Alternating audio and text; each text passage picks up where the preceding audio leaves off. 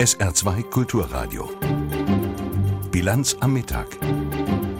Es ist 12.30 Uhr Bilanz am Mittag mit diesen Themen bis 13 Uhr. Unsere Reporterin ist dabei, wenn in Berlin das supergeheime parlamentarische Kontrollgremium erstmals die Chefs der deutschen Geheimdienste öffentlich befragt. Wir berichten über die Erkenntnis des Generalbundesanwalts, dass die US-Geheimdienste nicht in großem Stil in Deutschland spioniert haben. Und wir schauen nach München. Die Bayern holen einen alten Erfolgstrainer zurück zu ihren Fußballprofis. Im Studio begrüßt sie Stefan Deppen. Thank you. Das Parlamentarische Kontrollgremium PKG des Bundestages ist für die Kontrolle des Nachrichtendienstes des Bundes zuständig. Ein Gremium, das unter Ausschluss der Öffentlichkeit tagt und dessen Mitglieder zur Geheimhaltung verpflichtet sind. Normalerweise. Heute aber ist das anders. Das Gremium vernimmt die Chefs der drei deutschen Geheimdienste, also des Bundesnachrichtendienstes, des Bundesverfassungsschutzes und des militärischen Abschirmdienstes und das Ganze öffentlich. Aus Berlin Janina Lückhoff. Drei Stunden sind für diese Premiere anberaumt. Drei Stunden, in denen die Chefs der drei deutschen Nachrichtendienste den Mitgliedern des Parlamentarischen Kontrollgremiums Rede und Antwort stehen. Was an sich nichts Neues ist. Neu an dieser Anhörung ist, dass sie öffentlich stattfindet. Vor Zuschauern im Raum und live übertragen im Internet kann jeder verfolgen, wie so eine Befragung abläuft. Die Fragen der neuen Mitglieder des Parlamentarischen Kontrollgremiums drehen sich vor allem um den Stand der Umsetzung von Reformen bei den Nachrichtendiensten und darum, wie die Zusammenarbeit mit anderen Behörden funktioniert.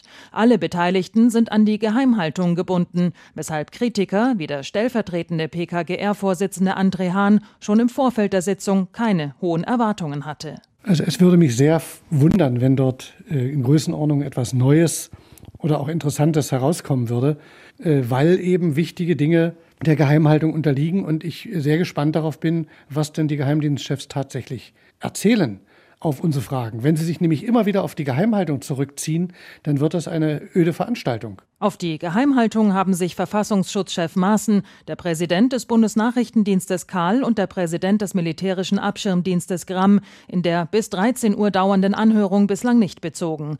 In ihren Eingangsstatements betonten sie vor allem die neuen Herausforderungen, die zu bewältigen seien. Vor allem die technischen Möglichkeiten veränderten sich immer schneller, sagt der Chef des Bundesnachrichtendienstes Karl. Wir müssen aufpassen, dass wir als Dienste mit dieser Entwicklung Schritt halten. Sonst kommt die digitale Revolution nur denen zugute, vor denen wir unser Land eigentlich schützen sollen. Verfassungsschutzchef Maaßen machte deutlich, dass die Bedrohung nicht nur durch den islamistischen Terrorismus bestehe, sondern auch durch gewaltbereiten Rechts- und Linksextremismus sowie durch Cyberangriffe. Wäre ich Geschäftsmann, könnte ich sagen, in all unseren Geschäftsfeldern boomt es. Leider ist dies keine positive Nachricht. Maaßen forderte einen vollen Werkzeugkasten, um die anstehenden Aufgaben bewältigen zu können. Sicherheit hat ihren Preis. Und der Preis ist nicht nur in Euro zu bezahlen, sondern er besteht auch darin, dass wir zeitgemäße und lageangepasste Befugnisse für unseren Werkzeugkasten erhalten. Und es kann nicht sein, dass wir davon abhängig sind, dass unsere Partner uns mit ihren Werkzeugen aushelfen. Der Präsident des militärischen Abschirmdienstes Gramm kritisierte, dass es an der Verbindlichkeit und Einheitlichkeit der Standards fehle. Eine effektive Zusammenarbeit der Verfassungsschutzbehörden erfordert insbesondere im Bereich des gewaltbereiten Extremismus einen harmonisierten Rechtsrahmen mit wirksamen Befugnissen. Einmal im Jahr soll diese Form der öffentlichen Anhörung der Chefs der Nachrichtendienste künftig stattfinden, auch um durch mehr Transparenz zur Entmystifizierung der Geheimdienste beizutragen, wie es hieß. Wir bleiben in der Welt der Schlapphüte. Aber die Bundesanwaltschaft hat keine konkreten Hinweise auf Spionage des US-Geheimdienstes NSA oder des britischen Geheimdienstes in Deutschland gefunden. Das klang nach den Enthüllungen des ehemaligen NSA-Agenten Snowden noch ganz anders. Dessen Aussagen hatten unter anderem einen Untersuchungsausschuss des Bundestages notwendig gemacht. Jetzt aber offizielle Entwarnung durch die Generalbundesanwaltschaft. Aus Karlsruhe Gigi Deppe. Die Ermittlungen wegen Merkels Handy hat die oberste deutsche Anklagebehörde, die Bundesanwaltschaft, schon 2015 eingestellt. Hatte der damalige Generalbundesanwalt Harald Range 2014 noch mitgeteilt, es gäbe zureichende tatsächliche Anhaltspunkte, dass das Handy der Bundeskanzlerin abgehört worden sei, ruderte er ein Jahr später zurück. Wir haben das Ermittlungsverfahren eingestellt, weil wir bei dem Verdacht des Vorwurfs des Abhörens des Kanzlerhandys letztlich die Vorwürfe, die im Raum stehen, nicht gerichtsfest beweisen können. In den Medien war ein Dokument abgedruckt worden, das das Abhören belegen sollte. Redakteure vom Spiegel klärten aber auf, sie hätten nur Einblick in eine NSA-interne Datenbank gehabt. Einer von ihnen hätte danach aus dem Gedächtnis aufgeschrieben, was er gesehen hatte. Daraufhin Generalbundesanwalt Range. Dieses Dokument war eines der Gründe, warum wir ein Ermittlungsverfahren eingeleitet haben. Wir haben es sehr genau geprüft und haben festgestellt, dass es sich dabei nicht um ein authentisches Originaldokument handelt. Wir haben dann im Rahmen der Ermittlungen versucht, an das Original oder eine Abschrift davon zu kommen. Das ist uns nicht gelungen. Die Untersuchungen wegen möglichen massenhaften Abhöraktionen gegen die hiesige Bevölkerung liefen aber in der Bundesanwaltschaft weiter. Diese sind jetzt jedoch auch abgeschlossen. Es gebe keine belastbaren Hinweise für gegen Deutschland gerichtete geheimdienstliche Agententätigkeit von britischen und US-Nachrichtendiensten, sagt die Bundesanwaltschaft. Weder die Staatsanwälte noch der NSA-Untersuchungsausschuss im Bundestag hätten Belege dafür gefunden, dass deutsche Telefon- und Internetverbindungen systematisch und massenhaft in rechtswidriger Weise überwacht werden. Der Verfassungsschutz, das Bundesamt für Sicherheit in der Informationstechnik und der Betreiber des Internetknotens in Frankfurt, alle würden das so sehen. Wie schon beim Kanzlerinnen-Handy seien auch hier die Snowden-Dokumente nicht hilfreich. Denn sie hätten keine konkreten Hinweise auf tatsächlich fassbare Spionagehandlungen ergeben. Zwar würde darin geschildert, was die Geheimdienste in den USA alles können, das sei den deutschen Behörden aber schon vorher bekannt gewesen. Die Spionageabwehr hierzulande habe keine Belege gefunden, dass diese Techniken zielgerichtet gegen Deutschland eingesetzt worden sind. Denn konkrete, tatsächlich durchgeführte Abhörmaßnahmen seien in den Dokumenten nicht beschrieben. Vor diesem Hintergrund sei für weitere staatsanwaltschaftliche Untersuchungen von Gesetzes wegen kein Raum. Jetzt geht's raus aufs Land. Die CDU nämlich entdeckt den ländlichen Raum. Manche Regionen in Deutschland sind von Landwucht Landflucht betroffen und das nicht nur im Osten. Junge Leute ziehen weg, Blumenladen, Metzger, Bäcker, schließlich die einzig verbleibende Kneipe. In vielen Ortschaften ist es ein Tod auf Raten. Doch der ländliche Raum darf nicht länger ausbluten, deshalb will die CDU jetzt etwas dagegen unternehmen. Aus Berlin Cecilia Reible. Gerade in ländlichen Gebieten herrsche verbreitet das Gefühl, mehr und mehr abgehängt zu werden. Das gelte auch für den Westen, so Kauder im Zeitungsinterview. Wenn erst die Schule schließe und dann das Postamt sowie die Sparkasse, hätten die Menschen den Eindruck, dass sich niemand um sie kümmere. Hier seien die Länder in der Pflicht, sagte der Vorsitzende der Unionsfraktion im Bundestag. Der Landeschef der CDU in Thüringen, Mike Moring, bekräftigte in der Berliner Zeitung die Forderung nach einem Heimatministerium auf Bundesebene. In einem Heimatministerium könnte man die Bedeutung des ländlichen Raums stärken, sagte Moring. Das wäre eine gute Antwort auf die Sorgen der Bürger in Ost und West, die sich abgehängt fühlen.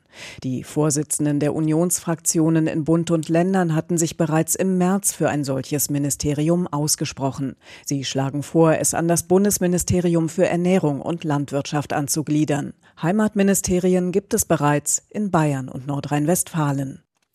Wenn eine neue Regierung ihre Arbeit aufnimmt oder die Koalitionsgespräche für eine Regierung beginnen, ist ein günstiger Zeitpunkt, um Forderungen zu stellen. Dann haben die Politiker ein Ohr für Anliegen, können diese in ihr Lastenheft aufnehmen. Und Anliegen haben die, die in Armut leben, genügend. Das wird auf der Nationalen Armutskonferenz derzeit in Berlin deutlich. Sophie Elmenthaler. Das Treffen findet seit 2006 jedes Jahr statt und wird von der Nationalen Armutskonferenz, kurz NAK, organisiert. Dieses Jahr unter dem Motto Flagge zeigen, soziale Rechte, Beteiligung, Menschenrecht. Barbara Eschen, Sprecherin der NRK, sagte, die Veranstaltung solle dazu beitragen, von Armut betroffene Menschen besser dazu zu befähigen, sich politisches Gehör zu verschaffen. Jetzt kurz vor den Koalitionsverhandlungen des neuen Bundestages sei der richtige Moment, den Finger in die Wunde zu legen. Viele in Armut lebende Menschen hätten das Gefühl, dass das, was politisch entschieden werde, nichts mit ihnen zu tun habe, so Eschen. Die NRK hat einen Fünf-Punkte-Plan vorbereitet, in dem unter anderem von der Bundesregierung sozialer Wohnungsbau, ausreichende Grundsicherung und eine gerechte Kindergrundsicherung gefordert wird. In den zwei Tagen tauschen sich die Teilnehmer in Workshops zu Themen wie Wahlbeteiligung von Langzeitarbeitslosen, Kinderarmut oder Benachteiligung von Alleinerziehenden und EU-Migranten aus. Der Vorsitzende der saarländischen Armutskonferenz Edlinger hat sich im SR-Interview heute auch dazu geäußert, wie Menschen, die von Armut betroffen sind, ihre Situation erleben. Er sagte dazu unter anderem, ein konkrete Sache ist, dass so ein bisschen die Stimmung sich massiv verschlechtert. Wir erleben es im Moment so, dass es so ein Gefühl gibt zwischen Resignation und Wut. Warum? Weil es immer wieder Maßnahmen gibt von staatlicher Seite, die die Lebenssituation und die Lebensmöglichkeiten und die Lebenschancen der Betroffenen massiv einschränken. Wir haben zum Beispiel hier jetzt gerade eine Neuberechnung im Regionalverband. Wie hoch darf eigentlich die Miete sein, die in Zukunft gültig ist? Und die ist nochmal eigentlich runtergesetzt worden, wobei die Mieten im Moment steigen. Und das macht die Menschen tatsächlich hoffnungslos. Das sind Dinge, die die Menschen treffen und die einfach das nicht mehr verstehen und das Gefühl haben, wir werden immer nur weiter ausgegrenzt. Es erfolgen immer mehr Restriktionen anstatt eine Öffnung oder ein in die Gesellschaft hineinnehmen. 12 Uhr und 41 Minuten. Gleich schauen wir ins Ausland. Jetzt aber erst auf die Nachrichten und die hat heute Janek Böffel für uns. Knapp 14.000 Flüchtlinge sind seit Beginn des Jahres aus Griechenland in ihre Heimatländer zurückgekehrt. Das hat die Polizei mitgeteilt. Demnach handelt es sich zum größten Teil um Migranten aus Albanien, Pakistan, dem Irak, Georgien und nordafrikanischen Staaten. Den Behörden zufolge hatten die Flüchtlinge geringe Aussichten auf Asyl. Allein im September seien fast 1600 Menschen zurückgeführt worden. Das Programm werde auch von der Internationalen Organisation für Migration unterstützt. Die Flüchtlinge bekommen demnach vor ihrer Rückreise als Starthilfe für das Leben in ihrer Heimat zwischen 500 und 1500 Euro. Das Landgericht Bochum hat den ehemaligen Geheimdienstagenten Maus zu zwei Jahren Haft auf Bewährung verurteilt. Der 77-Jährige soll Steuern in Millionenhöhe hinterzogen haben. Die Staatsanwaltschaft hatte sechs Jahre gefordert, die Verteidigung auf Freispruch plädiert. Maus hatte in den vergangenen Jahren wiederholt verdeckt für Bundesregierung und Polizeibehörden gearbeitet. Werbung für Zigaretten ist auch auf Internetseiten verboten. Das hat der Bundesgerichtshof entschieden. Er gab damit Verbraucherzentralen Recht, die sich an Werbefotos von gut gelaunten, attraktiven Rauchern auf der Homepage eines Tabakunternehmens störten. Raucherwerbung ist laut Gesetz in Zeitungen und Zeitschriften sowie, wie es wörtlich heißt, in Diensten der Informationsgesellschaft verboten. Der BGH stellte in seinem Urteil nun fest, mit diesem Begriff sei eindeutig auch das Internet gemeint. Der Konzern ThyssenKrupp bündelt sein Schmiedegeschäft. Geschäftsführer wird der Standortleiter aus Homburg Franz Eckel. Ziel des Unternehmens sei es so, unabhängiger vom Verbrennungsmotor zu werden und neue Geschäftsfelder zu entwickeln. Das Werk in Homburg sieht sich dafür gut gerüstet. Der Betriebsratsvorsitzende Altherr sagte dem SR, das Werk sei in den vergangenen Jahren stark automatisiert worden. Es könne jetzt mit weniger Mitarbeitern mehr Kurbelwellen herstellen. Der Bund der Steuerzahler prangert in seinem heute veröffentlichten Schwarzbuch zwei Projekte aus dem Saarland an. Darin heißt es, den Steuerzahler habe das Fischzuchtdesaster der Stadt Völklingen bis zum Verkauf an einen Privatinvestor insgesamt 22 Millionen Euro gekostet.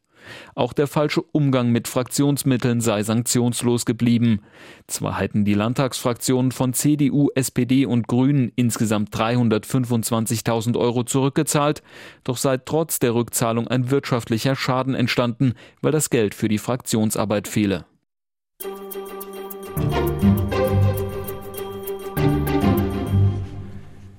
59 Tote, Hunderte Verletzte. Was ging in dem US-Bürger vor, der im Spielerparadies Las Vegas in dieser Woche wahllos auf Menschen gefeuert hatte? Die Polizei kann den Schützen nicht mehr befragen, da er tot ist. Fest steht, dass er die zahlreichen Waffen und tausende Schuss Munition offenbar legal erworben hatte. Was ihn zu der Tat trieb, bleibt nebulös, auch für seine Freundin. Aus Washington Martin Ganselmeier. Mary Lou Danley hielt sich in ihrer philippinischen Heimat auf, als sie von der schrecklichen Tat ihres Freundes in Las Vegas erfuhr. Am Dienstag flog sie nach Los Angeles zurück, wo sie von FBI-Beamten empfangen und im Laufe des Mittwochs mehrere Stunden lang verhört wurde. Anschließend ließ die 62-Jährige über ihren Anwalt Matthew Lombard erklären, auch sie habe von den Plänen ihres Freundes nichts gewusst. He never said anything to me. Er hat nie etwas zu mir gesagt oder etwas getan, das ich als Warnung hätte verstehen können, dass etwas solch Schreckliches passieren würde. Sie habe Stephen Paddock als freundlichen, liebevollen, stillen Mann gekannt, erklärte Mary Lou Danley und auf eine gemeinsame Zukunft mit ihm gehofft. Erst als er ihr 100.000 Dollar auf die Philippinen überwies, habe sie befürchtet, dass er sich von ihr trennen wolle. FBI und Polizei wollten sich am späten Abend nicht zu den Aussagen von Mary Lou Danley äußern. Allerdings gaben sie neue Ermittlungserkenntnisse bekannt. Im Auto des Täters wurden mehrere Behälter mit 50 Pfund explosiven Materials und 1600 Munitionsrunden gefunden. Man gehe davon aus, dass der Täter keinen Selbstmord, sondern eine Flucht geplant habe. Dass das tödliche Staccato seiner Schüsse nach zehn Minuten aufhörte, sei dem Sicherheitsbeamten zu verdanken gewesen, der sich Paddocks Hotelzimmer näherte. Das habe ihn abgelenkt, weshalb das Leben vieler gerettet werden konnte. Eine Stunde später stürmte ein Sonderkommando sein Hotelzimmer und fand ihn tot auf. Den Einsatz der Sicherheitskräfte sowie der Ärzte, Krankenpfleger und Ersthelfer würdigte auch US-Präsident Donald Trump bei seinem Besuch in Las Vegas. Was ich heute gesehen habe, ist ein unglaubliches Ausmaß an Professionalität. Unglaublich, was die geleistet haben und wie tapfer die Patienten waren. Ich muss Ihnen sagen, das macht einen wirklich stolz, Amerikaner zu sein, wenn man sieht, was die geleistet haben.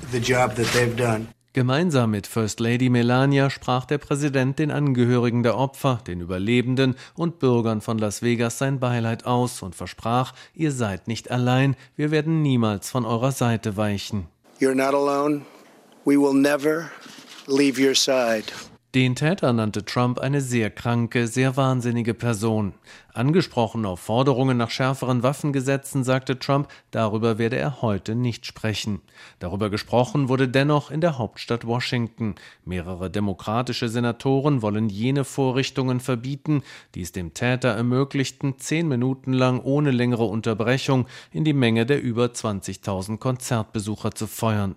Die demokratische Senatorin Dianne Feinstein appellierte an die Bürger, ihre Stimmen gegen die mächtige Waffenlobby NRA zu erheben. Mr. and Mrs. America, you have to stand up. Herr und Frau Amerika, Sie müssen sich erheben und sagen, Genug ist genug. Sie müssen sagen, es gibt keinen Grund, ein halbautomatisches Schnellfeuergewehr in ein vollautomatisches Sturmgewehr für den Krieg zu verwandeln. Die Führung der Republikaner im Kongress machte jedoch deutlich, dass man nicht die Absicht hat, die Waffengesetze zu verändern. Kinder illegaler Einwanderer in die USA hatten oder Präsident Obama eine gewisse Rechtssicherheit erlangt. Sie durften legal in den USA bleiben, wenn sie noch nie oder nur kurz in einem anderen Land gewesen, aber im Wesentlichen in den USA aufgewachsen waren. Dieses Programm ist Obamas Nachfolger im Präsidentenamt Trump ein Dorn im Auge. Er hat es abgeschafft, dann war die Rede von einem Kompromiss zwischen Präsident und Parlament. Es gibt nun einen Stichtag für diese Menschen und vor allem sehr viel Verunsicherung unter Jugendlichen und jungen Erwachsenen. Aus Washington Thorsten Teichmann.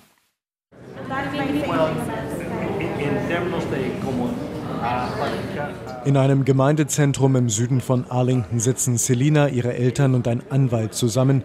Selina weiß nicht weiter. Sie fürchtet um ihre Zukunft. Seit US-Präsident Trump Anfang September entschieden hatte, die Duldung für Kinder illegaler Einwanderer auslaufen zu lassen. Meine Eltern waren am Boden zerstört, genau wie ich, zumal ich fast mit der Schule fertig bin und aufs College gehen will.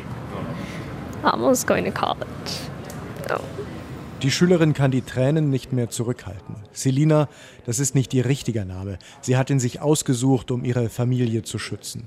Im Gemeindezentrum will sie klären, ob ihre Duldung noch einmal verlängert werden kann. Dabei helfen Anwälte und Jurastudenten, die Edgar Arandayanok organisiert hat. Er ist Chef einer Dachorganisation von Latino-Organisationen im Bundesstaat Virginia. Es gibt eine Menge Angst. Viele Menschen sind besorgt. Die jungen Menschen hatten dank der Erleichterungen das Gefühl, sie könnten in diesem Land eine Zukunft aufbauen. Jetzt fürchten sie, dass es diese Möglichkeit nicht mehr gibt. They don't have this opportunity. My mom actually told me about it. It was like she told me like three days ago. Jefferson ist nur gekommen, weil seine Mutter den Beratungstermin in der Zeitung gesehen hatte. Der 21-Jährige selbst war zu beschäftigt. Er arbeitet in der Autowerkstatt seines Vaters und studiert in der Abendschule. Die Möglichkeit zu arbeiten und zu studieren verdankt er dem sogenannten DACA-Programm, das auslaufen soll. Ich glaube, ich erfülle die Voraussetzungen, um meinen DACA-Status zu verlängern. Deswegen bin ich gekommen und nun bin ich sehr erleichtert, zumindest für zwei weitere Jahre.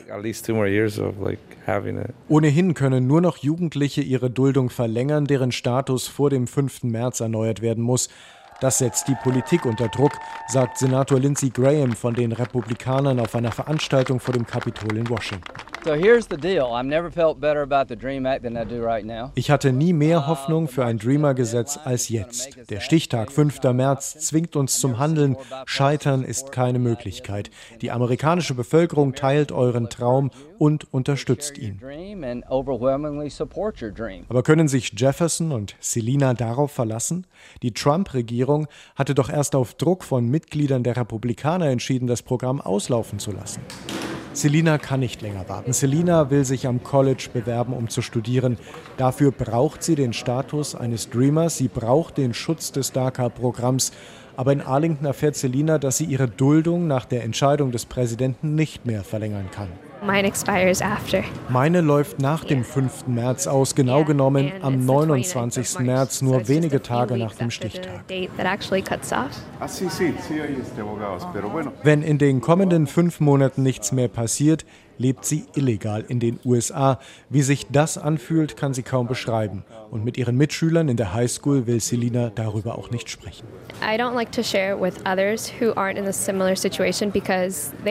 Ich rede nicht mit anderen darüber, die nicht in der gleichen Situation sind. Die würden das nicht verstehen. Und ich beneide sie um die vielen Möglichkeiten, die sie haben. Und ich bin so eingeschränkt. And I'm just so limited. Hochgepokert. Und was jetzt? Die Katalanen haben über ihre Unabhängigkeit von Spanien abgestimmt. Soweit so gut. Doch ein solches Referendum ist in der Verfassung nicht vorgesehen, somit ungültig. Soweit so schlecht. Hinzu kommt, dass die Polizei am Wochenende gnadenlos gegen Demonstranten vorgegangen war. Diese Machtdemonstration hat unabhängig vom Referendum viele gegen die Zentralregierung in Madrid aufgebracht.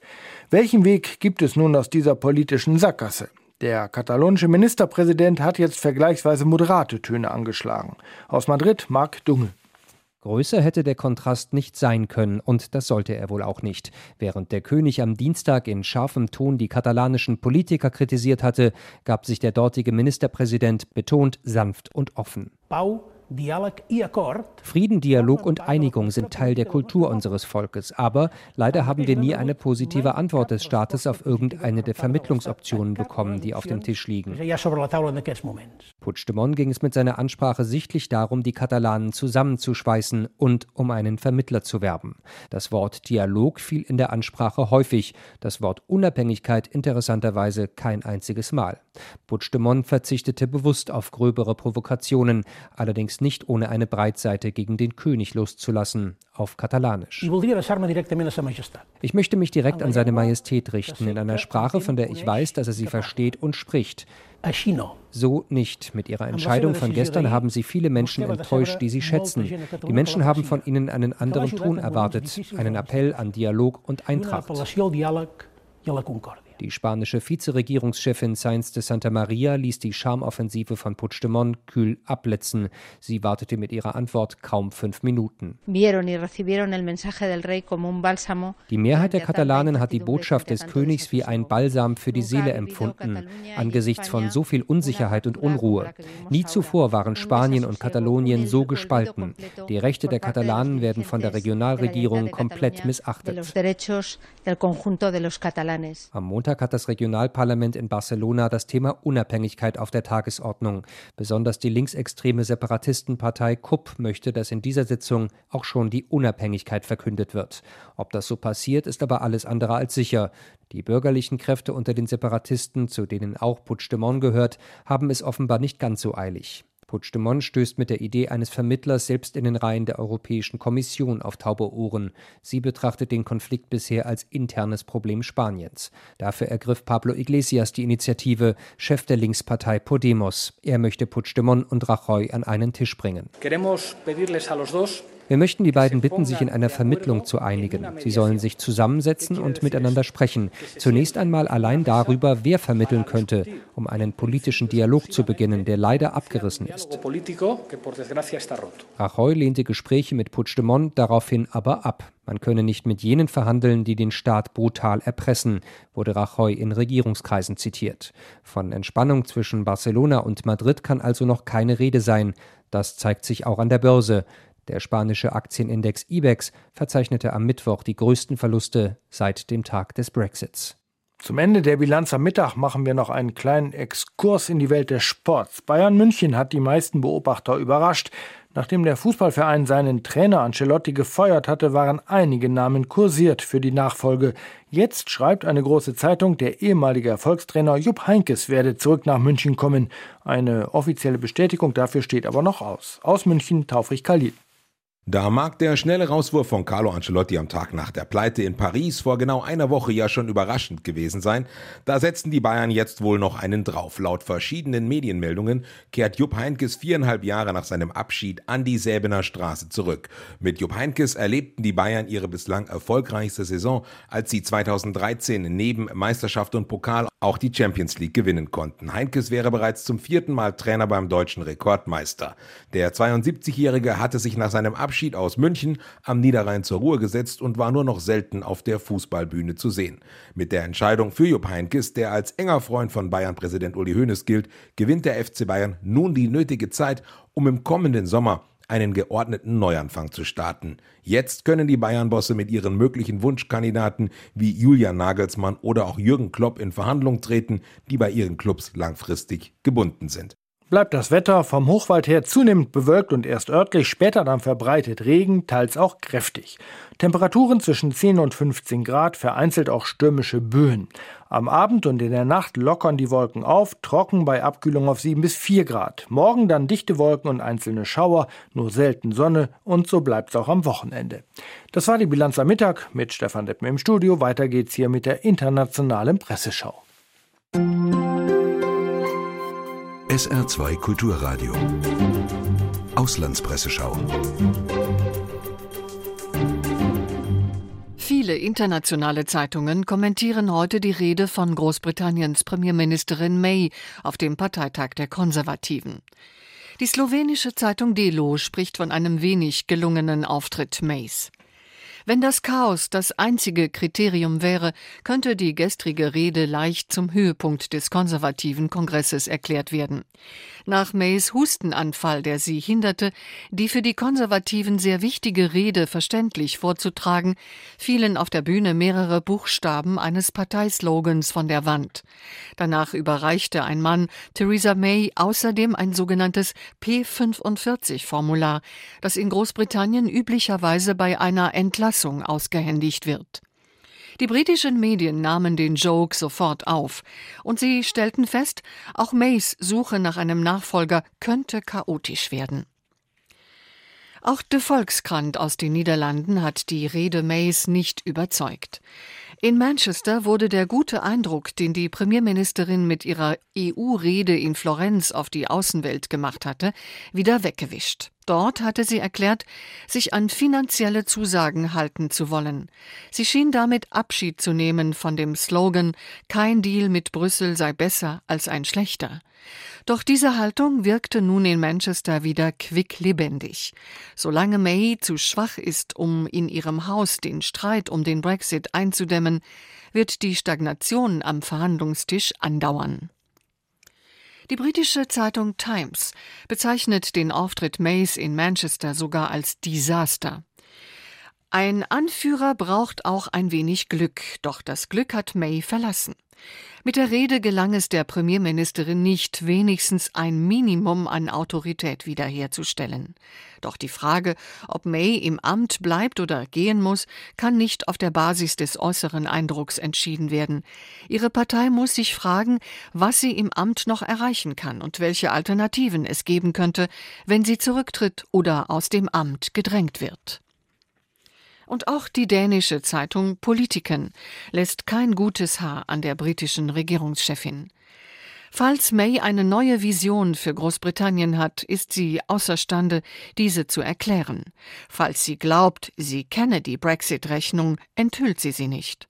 Und falls May zeigen will, dass die Regierung geeint, begeistert und loyal hinter ihr steht, haben die britischen Medien längst durchschaut, dass die Partei eher gespalten ist, die Begeisterung beherrscht und die Loyalität zweifelhaft.